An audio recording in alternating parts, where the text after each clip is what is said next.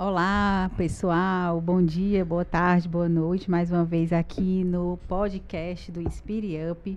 Nós somos da comunidade Cristã Videira e esse é o nosso podcast para pessoas acima de 40 anos solteiras, o Inspire Up. Eu sou Mísia Rocha, essa aqui é a Simone Lopes e hoje a gente está com dois pastores maravilhosos da nossa CC Videira Sul, o pastor Darlan e a pastora Manu. Posso chamar assim, mano? Pode. Sim, sim. Então, Simone e depois é, pastores podem se apresentar. Bom dia para vocês. Oi, gente, estamos aqui novamente com mais um episódio, sempre voltado com assuntos bem polêmicos, assuntos assim marcantes e profundos.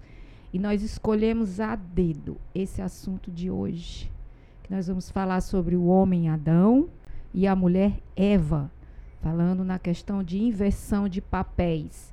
E esse podcast ele serve para você que é solteiro, para você que é casado. Isso vai ser impactante hoje. Estamos aqui com duas pessoas que a gente ama muito. Nossa Sim. igreja inspire nossos pastores Darlan e pastora Manu, a Emanuele, tá? Nossa psicóloga fantástica que vão falar aqui muitas coisas que eu tenho certeza que você vai terminar esse podcast refletindo muito. Então É sejam aí. bem-vindos. Pastor, Tá, muito obrigado pelo convite, por estar aqui. Nós amamos também o Inspire, Inspire Up, né? Fazemos parte desse departamento já há muitos anos, então assim, a gente tem uma identificação muito forte com Desde vocês. quando começou, né? A gente já, já meio É. que quero, eu quero participar, eu quero fazer parte dessa trupe. É. que bom. Se eu fosse solteiro, eu faria parte do Inspire, né? É. 44 anos. Ainda bem que você não é. Mas eu sou Darlan, né? Casado com Emanuela, casado para sempre. Nós estamos juntos há 7.860 dias. Uau! Uau! Dá, Tu fez as contas. Um Casalzão lindo. dá mais ou menos 21 anos, né? Um pouco mais de 21 anos juntos. Uhum. Temos dois filhos e estamos na comunidade Cristã Videira Sul desde 2008, que é a idade da nossa É, filha, né? idade da Laís, 15 anos. É, já servimos lá em vários departamentos Uhum. e atualmente como pastores voluntários lá da Isso igreja. mesmo. Continuamos fazendo o que sempre fizemos, né? Sempre. Nos Exatamente. entregando, servindo a Deus, servindo pessoas, amando pessoas, amando a Deus. E aonde a gente estiver, eu acredito que é o chamado principal. A gente vai continuar fazendo. A gente pode servir na casa do Senhor aonde precisar, né? Uhum. A gente não precisa é, é, utilizar as nossas habilidades, os nossos dons somente na nossa zona de graça. Sim. É maravilhoso quando isso é possível, né? Eu gosto muito dessa área do aconselhamento, da escuta. É a minha praia. É, eu não sou psicóloga à toa, né? É por causa disso. Existe um dom, existe um chamado, existe algo que me atrai. A gente pode fazer outras coisas, não somente isso, né? Como o Darlan disse, a gente fez muitas coisas. Já, já, já servimos com crianças, já trabalhamos na, na, na recepção interna, já ficamos um tempo ali no- no, no Estacionamento. No estacionamento, ali atrás, no palco. Na produção, Na que era o produção. stage na época, né?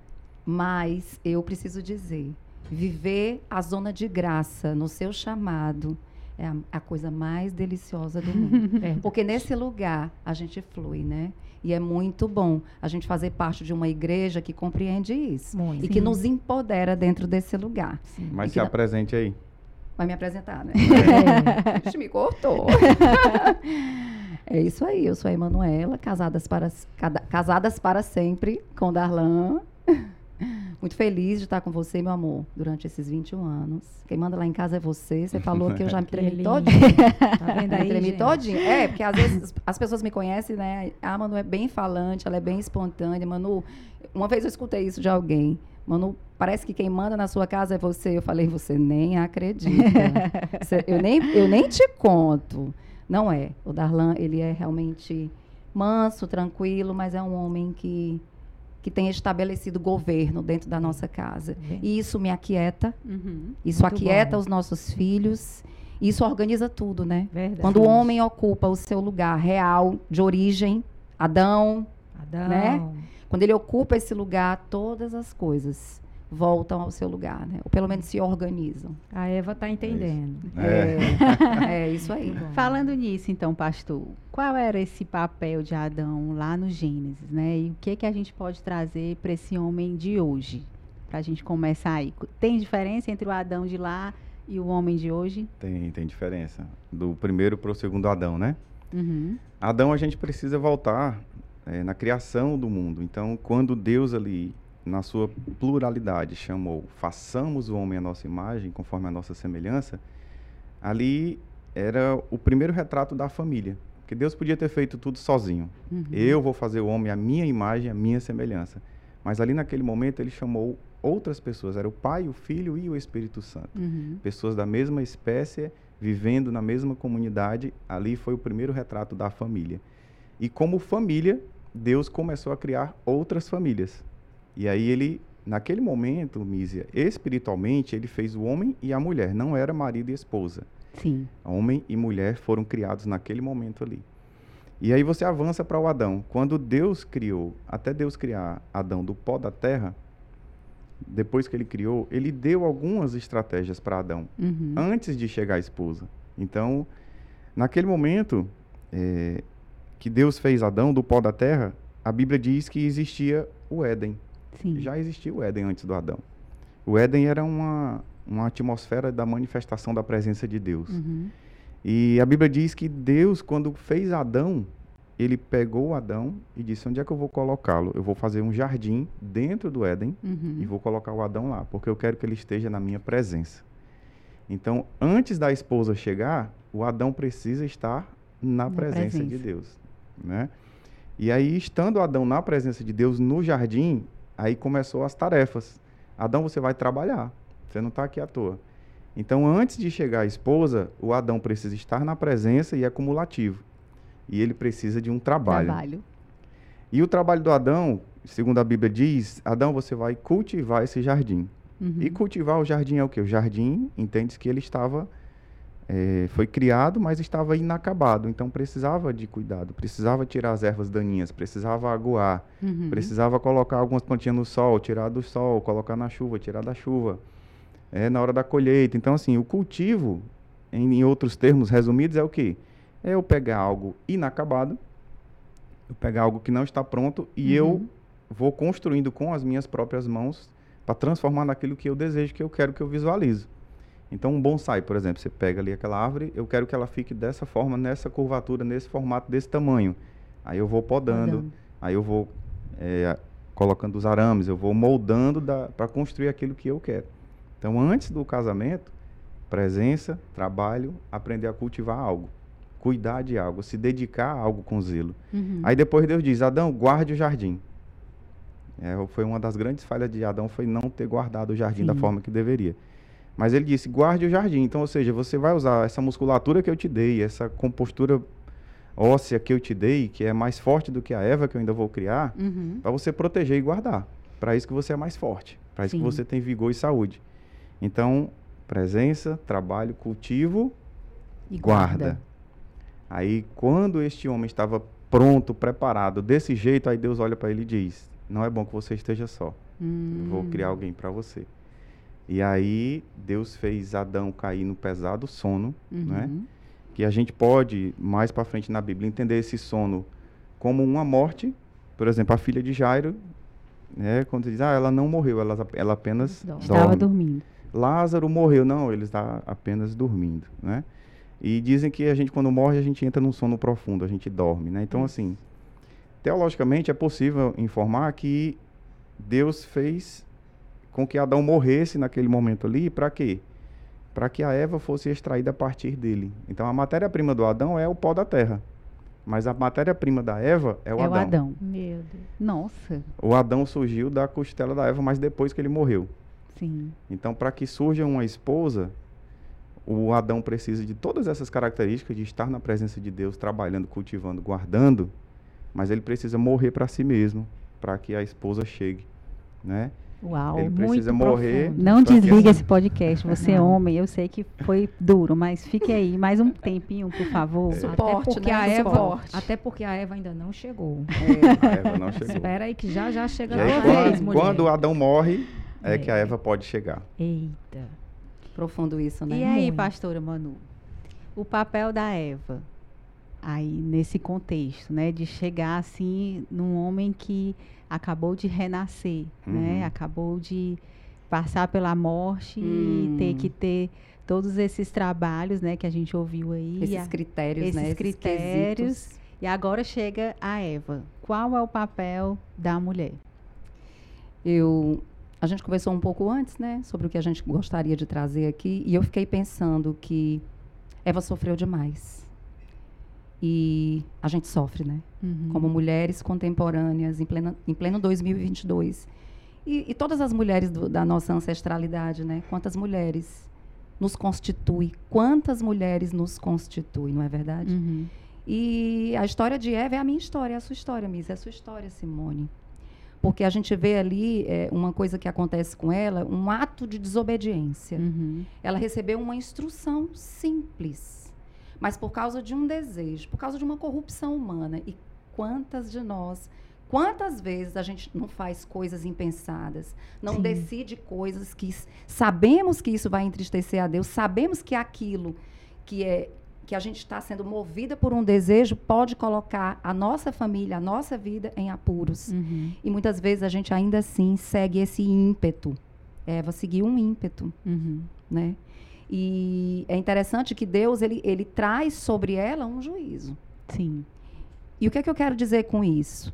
A Eva dos tempos contemporâneos não é muito diferente daquela Eva, no sentido de que ela traz um modelo para nós. Uhum. Nós podemos aprender com essa mulher, de que quando a gente erra, é uma semente e essa semente ela não é neutra. Ela Sim. vai gerar uma consequência. E a gente precisa pagar o preço que a vida custa Sim. né? As coisas elas têm os seus desdobramentos. E a gente não pode ser infantil de achar que as coisas não têm consequência. Seja qual for qualquer decisão que a gente queira tomar, né? E, e eu acredito que tudo nasce na mulher. Nós não temos útero à toa. É interessante que a palavra Adão e Eva, o significado da palavra, do nome deles, é, o significado é bem dentro da sua origem. Adão significa terra, Uhum. Eva significa a mãe de todos os viventes. Significa vida. Eva é um grande útero, Uhum. é uma grande mãe, ela é a nossa mãe. Ela é uma mulher, ela é uma mulher como nós. Né? A gente sabe que nós temos nossos erros, a gente também é, a gente é, é possível da gente desobedecer, e como a gente desobedece? Uhum. Como a gente atropela às vezes as coisas, porque a gente tem um negócio que, que às vezes, uma, uma, uma coisa intempestiva, bem característica do temperamento da mulher. Uhum. E a gente sabe que a gente vai ter que lidar com as consequências disso. Mas tudo nasce na mulher. É engraçado falar isso, pastora, até assim, porque a gente quando fala de Eva, o que que a gente pensa primeiramente no erro Uhum. e não na vida.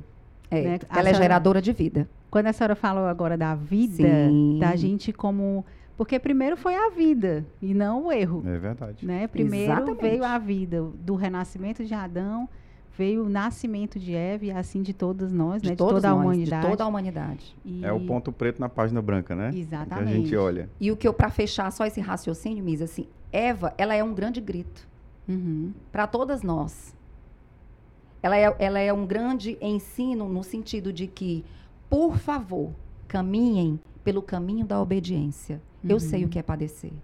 O que é que você acha de uma mulher que vê o próprio filho matar o outro irmão? Uhum. Então a mulher, sabe, essas histórias que a gente lê no jornal, é uma família que tem coisas trágicas. Não é muito diferente, você acha muito diferente do que a gente vê Não, hoje? de jeito Não. nenhum. Então, é uma mulher enlutada. É uma mulher que, que viveu dores profundas. Mas é uma mulher que, apesar dos seus erros, apesar da tristeza, apesar do seu luto, é uma mulher que soube seguir a vida, porque o próprio nome dela é vida. Uhum. Então, é uma mulher que levou a vida adiante. Após Caim matar Abel, logo, eh, seguindo a história, ela tem um outro filho. Uhum. E esse filho constrói família. E, e, o- e esse filho constrói família e esse filho tem outros filhos. Então você vê aí toda uma geração, a continuidade. A vida não parou na Uhum. tristeza. A vida não parou na luta. E é muito legal isso que você está falando, porque é, é bem sobre isso que eu estou trazendo. é sobre vida. As suas dores, você que está escutando a gente aqui, né? Os seus erros, isso não define você. Isso é um ponto de uma página escrita de uma história inteira. Sim. A gente não para num livro, no primeiro capítulo, gente, dependendo da história. A gente quer chegar até o fim, a gente quer ler o livro todo. A nossa vida, ela tem esses pontos.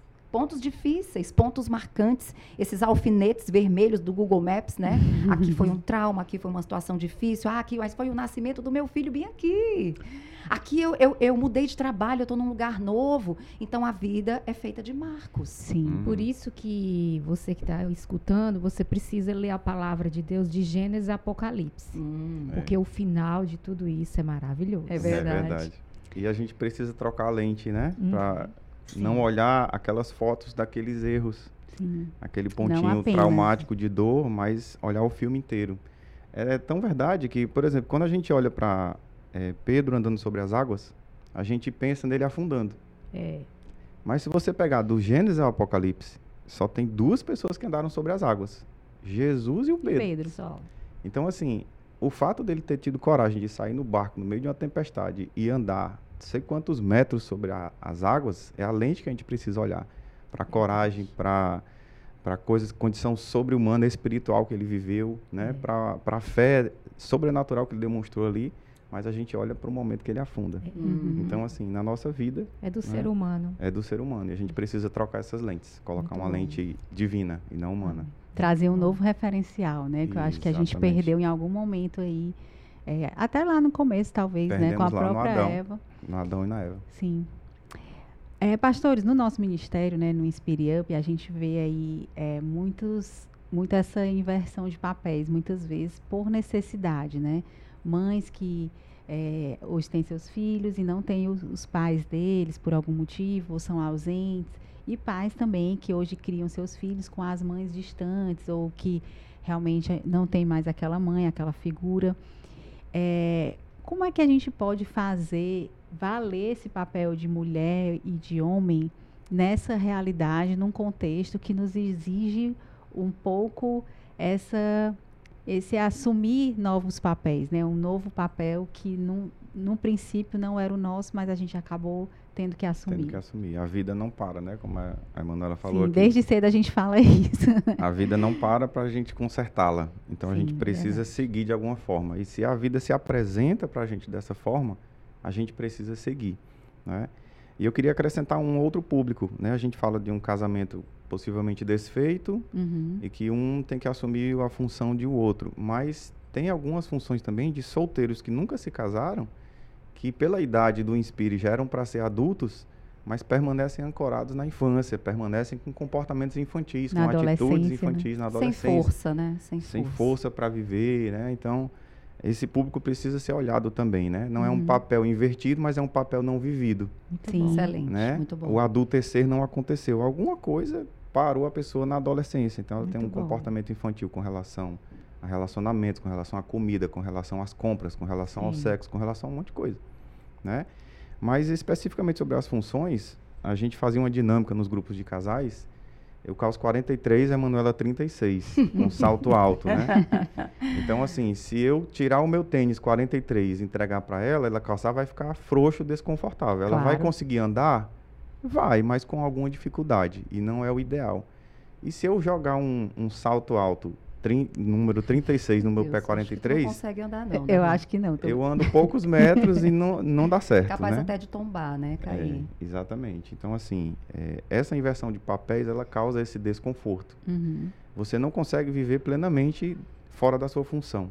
Não consegue viver plenamente, desenvolver uma velocidade de vida, desenvolver equilíbrio, desenvolver um monte de coisa, quando você está vivendo uma função que não é sua, Uhum. né? Mas a vida se apresentou dessa forma. A E vida não parou, né? A vida não parou, né? Então, é, a gente precisa olhar com uma lente no sentido de que o casamento se desfez, os filhos ficaram com a mãe, que é o mais comum. Uhum. Apesar de que, né, até a gente conversou que tem algumas exceções que os filhos ficam com o pai. Sim. Mas a maioria fica com a mãe. E a mãe precisa desenvolver algumas funções paternas. Sim. Né? Apesar de que a presença do pai, a paternidade dele, ela vai fazer falta para o resto da vida. Mas a função paterna ela pode ser exercida por qualquer pessoa, Inclusive, pela mãe, pela avó, né? A gente tá pela avó, é, pelo tio, pelo avô, pelo vizinho. Qualquer Uhum. pessoa pode pagar uma conta, pode levar uma criança numa Leva escola, criança pode dar um escola. banho, pode pentear o cabelo, entende? Leva no Sim. hospital A quando função. necessário. Qualquer pessoa pode cumprir uma função. É uma a função. função. A, A função. função. A função, viu, gente? É, mas a Função. função somente não é suficiente.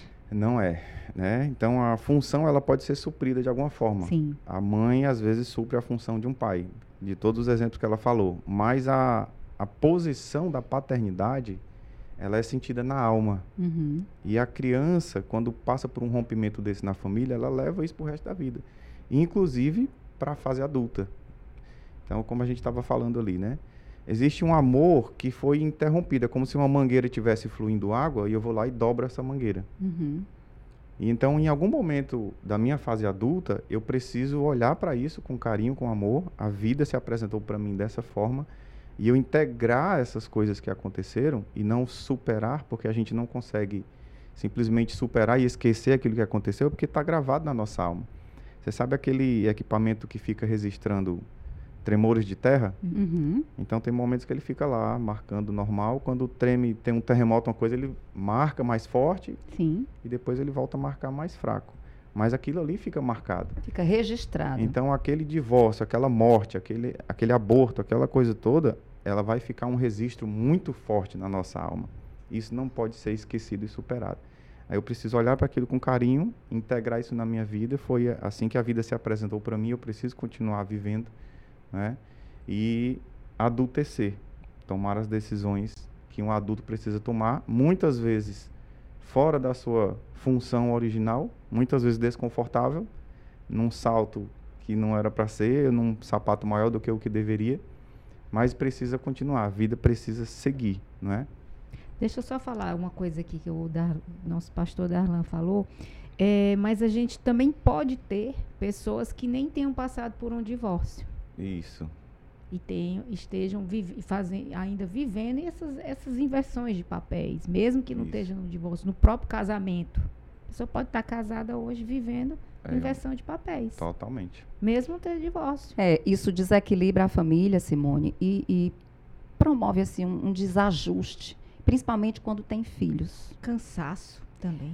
É, Um gera até um cansaço. esgotamento assim, Esgotamento. porque Principalmente para a gente, mulher. a gente, então é, é interessante você trazer isso.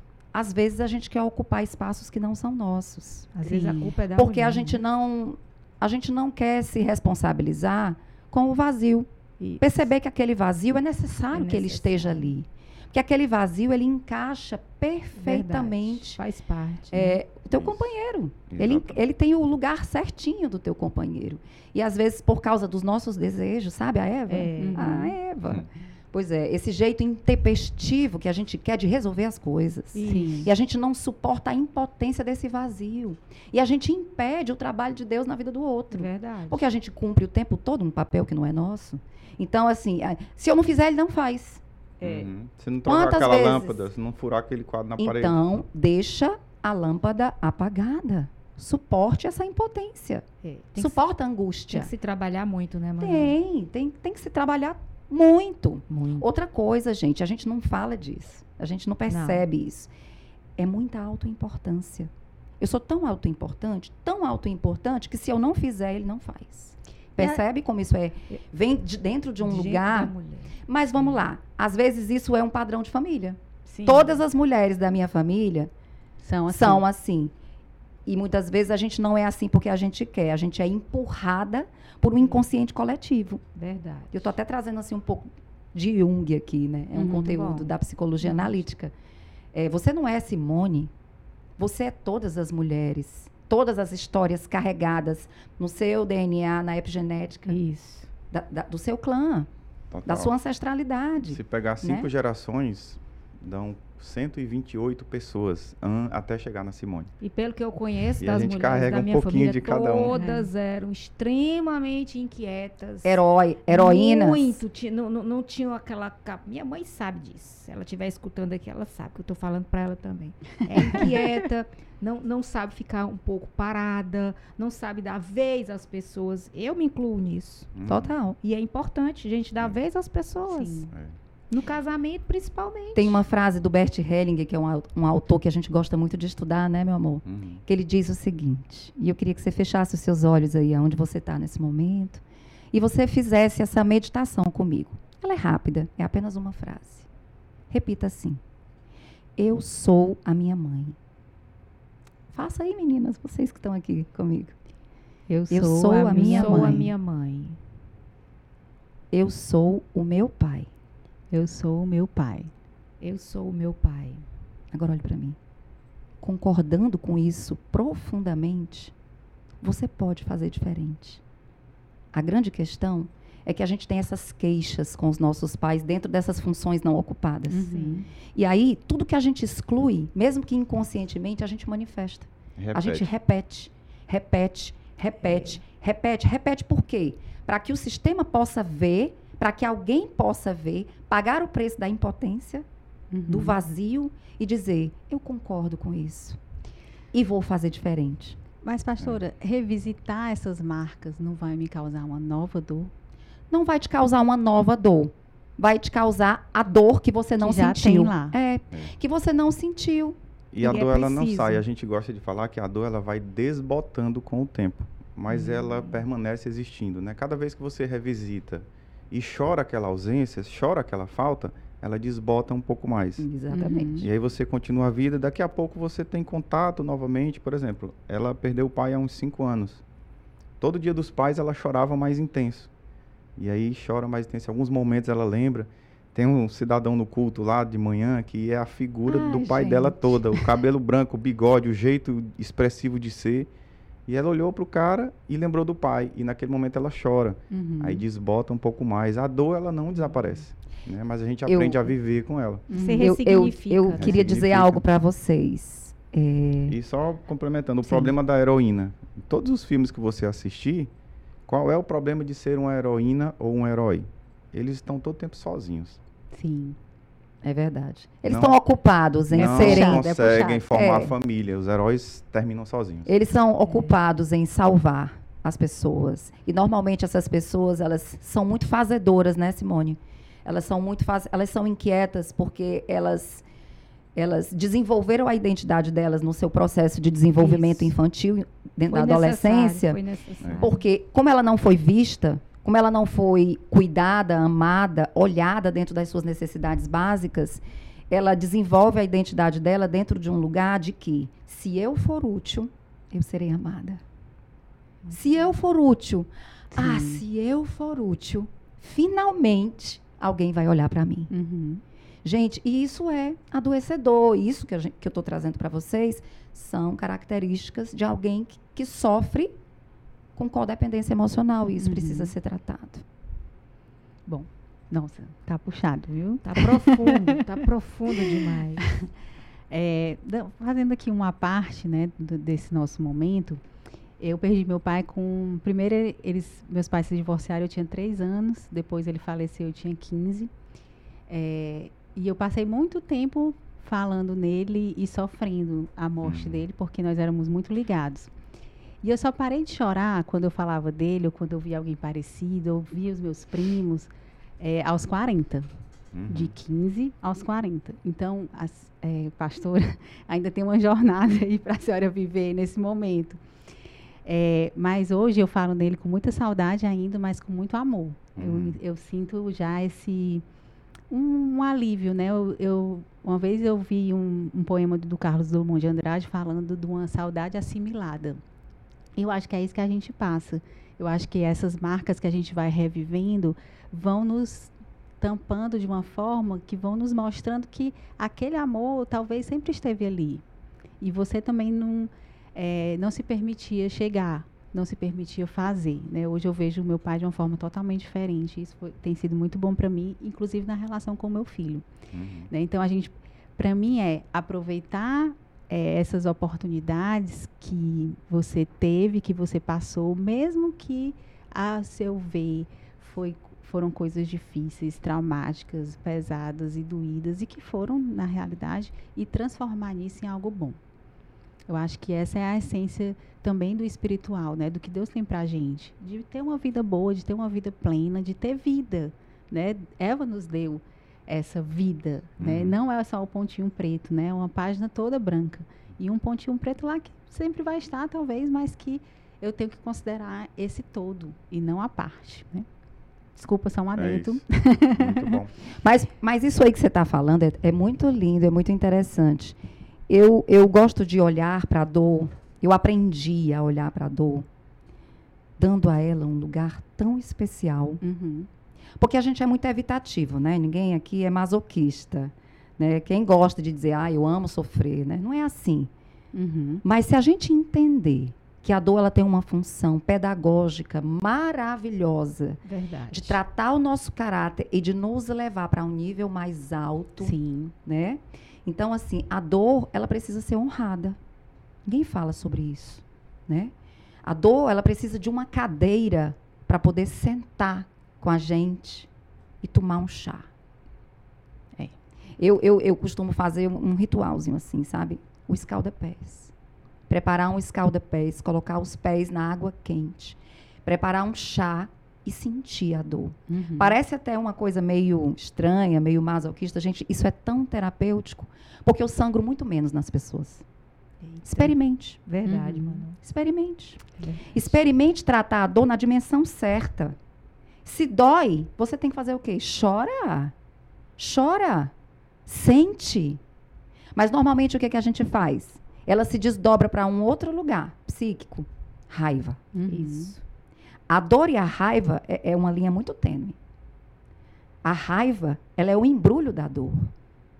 A gente estava até falando, né? Sim. Que às vezes pessoas reativas demais. Olha, aquela menina na igreja, tá trazendo um exemplo aqui bem aleatório, mas bem, bem possível, né?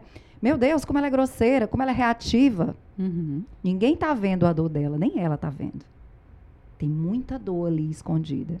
Então, entenda isso. A raiva, ela é o embrulho da dor. A gente precisa dar um lugar de honra para essa dor, deixar doer a dor, até que esse lugar fique desbotando, des- desbote, desbote, desbote e perca essa força, essa força reativa nas nossas vidas. E a Sim. gente pare de sangrar nas pessoas mais importantes da nossa vida. E Misa, eu nunca vou deixar de chorar a morte do meu pai. Sim, sim. Não vai. Nunca. Eu não quero parar de chorar isso.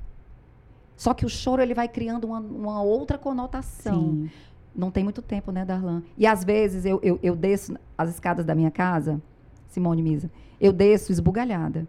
Aí Darlan olha pra mim e diz assim: é o pai ou é a mãe? é sobre o pai ou é sobre a mãe? Aí eu falo: é a mãe. ou então, é o pai. A gente precisa dar lugar a essa nossa criança interna, porque ela Sim. se calou. Ela nem elaborou direito o que ela sofreu. Sim. Então, como uma adulta responsável que eu sou, eu lido com esses conteúdos. Manu, mas tu é uma mulher de 45 anos. Eu continuo lidando, você não? Sim. Acho claro. bom você começar. É isso aí. o que, que a gente escuta quando alguém fala de dor, né? Que a dor passa. Uhum. Primeira coisa Excelente, que é as verdade. pessoas falam. Não é uma, uma Mas isso pressa, né? É uma pressa, né? Uma Mas isso pressa. passa, isso passa. Ok, mas está passando, é uma passagem É mesmo, é isso. uma jornada, né? A gente não pode pontuar isso, né, como uma forma linear. Vai passar, enquanto está passando, ela está doendo, continua doendo, né? É Até passar totalmente. Uhum. Mas quantas passagens na Bíblia tem que o povo sofre, os profetas, tanta gente sofre, mas ali tudo era Deus permitindo para que fossem moldados, transformados, lapidados, tudo através do processo da dor. É. Uhum. Deus permitiu. A gente não pode ancorar, né, né, nessas emoções, porque elas ancorando nesses lugares, isso a gente vai manifestar doenças, doenças graves, né, doenças psicossomáticas, doenças mentais. Ancorar nesses lugares não. Visitá-los, Uhum. para que eles possam perder a força de intensidade, para que a gente possa reagir menos Uhum. na vida, nas pessoas, menos projeções. Ah, eu tenho uma questão com o pai, muito grave, uma, a função do meu pai não foi bem feita, não foi bem executada, porque ele também tem um pai, porque ele também tem uma referência do que é ser pai. Uhum. E você não dá o que você não tem, Sim. certo? Você não dá. Você não dá. Quer que eu te diga por que que muitas mulheres têm depressão no período do puerpério? Porque ali, naquele lugar, na hora da maternidade, na hora da maternagem, ela tem um encontro profundo com o seu universo interno. E ela, ela vai lidar ali profundamente com uma desnutrição emocional, porque Uhum. muito provavelmente ela não recebeu. Então, ela, ela se sente impotente e incapacitada de dar. Realmente, ela não tem como dar. Uhum. Então, por isso que, por isso que a gente tem muitas, tem muitas, tem muita informação, graças a Deus, né? A gente, a gente como raça humana, como pessoas, a gente tem evoluído. Glória a Deus. É o trabalho do Espírito em nós. Sim. Nós temos, a ciência tem evoluído. A gente sabe que anos atrás esse nome nem existia, puerpério, né? Uhum. E hoje a gente sabe que lavar uma louça quando você vai visitar uma amiga que, que acabou de ter neném, isso é um ato de amor maravilhoso, né? Uhum. Pentear o cabelo dela, levar um presente, tá? Leva um presente pro bebê, leva alguma coisa pra mamãe. É. Então, é- é- essas atitudes você vai nutrindo. Sim. Você vai, você vai ajudando ela nesse momento, né? De talvez profunda escassez, dependendo da história de cada um. Principalmente o primeiro filho. Nossa, Sim. é o primeiro É filho. o mais, né? Gente, eu vivi isso, né? No nascimento da Laís. Eu vivi isso. E graças a Deus o Darlan, ele me ajudou demais. Quando eu quase estava entrando na depressão, ele não permitiu. Ele me arrancou de lá. Uhum. né? E às vezes eu, eu vinha com umas falas, né, Darlan? Eu não quero mais viver. eh, Pega essa menina no colo porque eu não, eu não aguento. Eu não aguento o choro dela. Gente, é Uhum. coisas fortes que só quem é mãe sabe. Sim. Parece uma coisa cruel de se dizer, mas estamos juntos, viu, mulheres? Estamos juntos. A gente passa por essas coisas. Isso tem a ver com a nossa escassez mesmo. Sim. E, a- e aí ele calmamente ele dizia: Pois me dê ela. Vá tomar um banho quente. E a gente morava num condomínio, Misa, de, de frente ao condomínio tinha um salão de beleza. E ele dizia assim: Por que você não vai fazer o seu cabelo e as suas unhas? Você só precisa ter um tempo para cuidar de você. Uhum. Você está cansada? Vai, eu fico com ela. Olha aí, Adão cuidando do jardim. Exatamente. O Darlan, quando eu, quando eu tive neném, quando eu pari, né? Vou, vou falar assim, bem mulher, né? Bem mulher. Quando eu pari, é, Darlan pariu junto comigo. Legal. Ele bom. ficou 40. Mas, gente, eu tô falando de um lugar de privilégio. Foi possível isso. Eu Sim. sei que muitos homens não podem. E a gente precisa respeitar isso por, por diversas questões sociais, econômicas, né? É, mas ele, ele se organizou e ele tirou 40 dias de férias. Uhum. Fala pra mim se não é uma- uma- um resguardo. Sim. Sim. Sim. né? Então, glória a Deus por isso, porque eu, eu pude, ele, ele, ele bancou, né? Eu, eu joguei essa transferência para você, né, Darlan, dessa desnutrição, e você bancou esse lugar e me devolveu, me nutriu. Muito bom. Mas muitos relacionamentos conjugais, o homem não suporta, porque ele também É. chegou com muita desnutrição, percebe? Muito. Então eu venho como esposa, como Eva, eu venho desnutrida, meu marido também tem uma história difícil com os pais dele. E o que é que a gente faz com essa família, gente? Sim. Que às vezes ele pode até ter o tempo, mas não tem a vontade, né? Não tem o desejo. Enfim. Mas tá chegando aqui o finalzinho, nosso tempo Ah. tá encerrando. Ah, né? Se for- Ah. Que delícia. Eu, eu, eu amo conversar sobre essas coisas de família. É minha paixão. Para encerrar, né, pastores, o que que Deus dá importância a tudo isso, né? Qual a importância que Deus nos dá nesse momento que muitas vezes a gente vive de inversão de papéis, de dores também, que foi o que a gente falou muito aqui, e a importância também que ele dá ao cumprimento dos nossos papéis reais, né, do que nós fomos criados para ser, tanto o homem como a mulher. Eu vejo que agir dentro do nosso lugar Uhum. é mais leve, é mais gostoso. Fazer a minha parte é muito mais leve. É muito mais leve. É, a, a trindade é algo difícil de compreender, né, para a mente humana, de explicar e tudo. Mas o próprio Deus, ele organizou as coisas, cada um no seu papel. A sua Verdade. ordem, né, ele lá Darlan? como Deus criador, ele lá tem o Espírito Santo tem a sua função, Jesus teve a sua função, né? E aí o próprio Jesus disse, ó, é importante que eu vá para que eu envie o Consolador para ficar aqui com vocês, porque eu preciso cumprir um outro papel acolá. Uhum. Então essa organização dos papéis, o próprio Deus já nos deu o exemplo, né? Eu costumo comparar a Trindade com o Sol. Eu digo, o Sol é como se fosse a figura de Deus e o Sol, você não tem como saber como eh, a luz e o calor, eles estão integrados ao Sol, né? Então é como se a luz fosse Jesus e o calor fosse o Espírito Santo, né? É a Trindade ali reunida num, numa coisa só, mas cada um com a sua função a luz para iluminar, o calor para aquecer e a existência do sol sendo como fonte de todas essas coisas, né? Então, qual é o papel que, qual a importância de Deus para isso? Total. Tanto que quando a gente fal, falou das falhas do primeiro Adão, ele enviou um segundo Adão, né? De uma forma única, definitiva e suficiente, que fez um outro casamento, né? Quando Deus fez morrer Adão para tirar ali da lateral dele e surgir a esposa, a Eva, o segundo Adão, Jesus Cristo, aconteceu a mesma coisa. Ele morreu e ele foi espetado na lateral e ali surgiu, saiu dele água e sangue. Ali era o casamento de Jesus com a igreja, nós Uhum. como corpo de Cristo, né? Então aquele casamento ali ele foi feito novamente, o segundo Adão foi feito, é, aquele ato sacrificial, ele uniu novamente, ele disse, olha, eu estou dando a possibilidade de vocês agora terem acesso à eternidade, de uma forma única, definitiva e suficiente, né?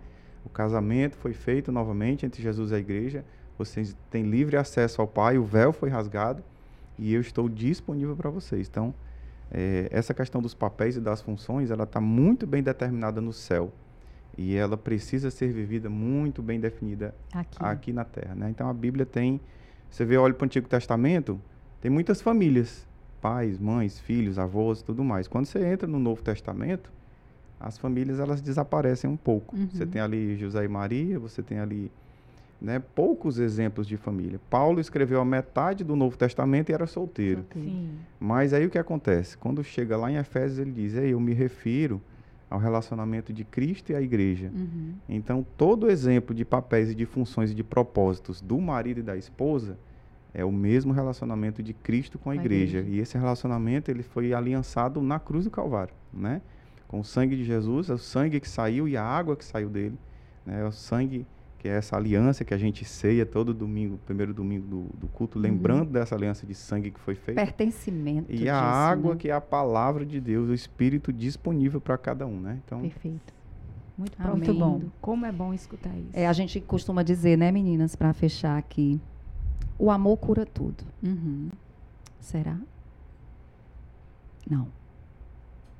O amor em ordem cura tudo. Uhum. Em nome do amor, a gente comete muitos desejos corrup- de corrupção. Sim. Em nome do amor, a gente troca um lugar de pertencimento na família em busca de coisas vazias, correndo atrás do vento. Uhum. Em nome das paixões do amor. Então, o amor não cura tudo. É o amor em ordem. em ordem. Uhum. As coisas elas têm um lugar. Você tem o seu lugar. Você tem a sua parte para ser feita. Ela é muito, ela é suficiente e ela basta. Uhum. E eu queria, posso ler um poema Sim. para todas as Evas que estão nos escutando e para essas duas maravilhosas que estão aqui na minha frente e para mim também. Sim. E eu queria compartilhar com vocês esse poema. Como Eva, somos criada, somos criadas à imagem e semelhança de Deus. Deus nos fez únicas, lindas e com a eternidade dentro do nosso coração. Como Eva, meu propósito de vida é ser companheira do homem que Deus designou para mim. Deus me fez mulher como Eva. Deus me abençoou com o milagre de gerar filhos, de multiplicar e de encher a terra. Deus me deu a virtude da vida. O nome Eva significa mãe dos viventes. Como Eva, meu líder espiritual me ensina o caminho de Deus. Deus cuida de mim. Como Eva, eu sou tentada muitas vezes, mas mesmo assim consigo novamente ter comunhão com Deus e o jardim. Uhum. Como Eva, aprendo a cuidar de flores, porque uma mulher curada cura outras mulheres. Verdade. Deus me deu o livre-arbítrio e eu posso escolher pela obediência. Como Eva, eu me envergonho dos meus erros. E eu sei que você está me ouvindo, também se identifica com eles. Deus expõe muitas vezes o nosso erro ali no momento de devocional, de oração. Mas é para nos curar, para apertar o pus da nossa ferida, remover a inflamação e nos curar completamente. Deus faz da nossa tristeza produzir arrependimento, gerar vida para nós e para todas as pessoas ao nosso redor.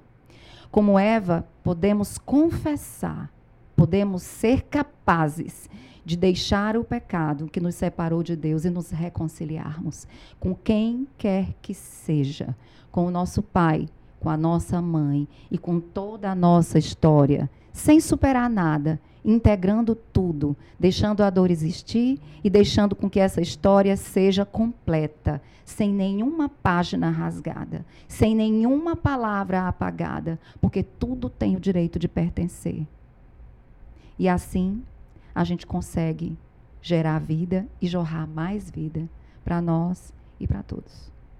Muito Uau, bom, muito, bom. muito bom mesmo. Gratidão, gente, por vocês estarem aqui. Obrigada a você que ficou até o final.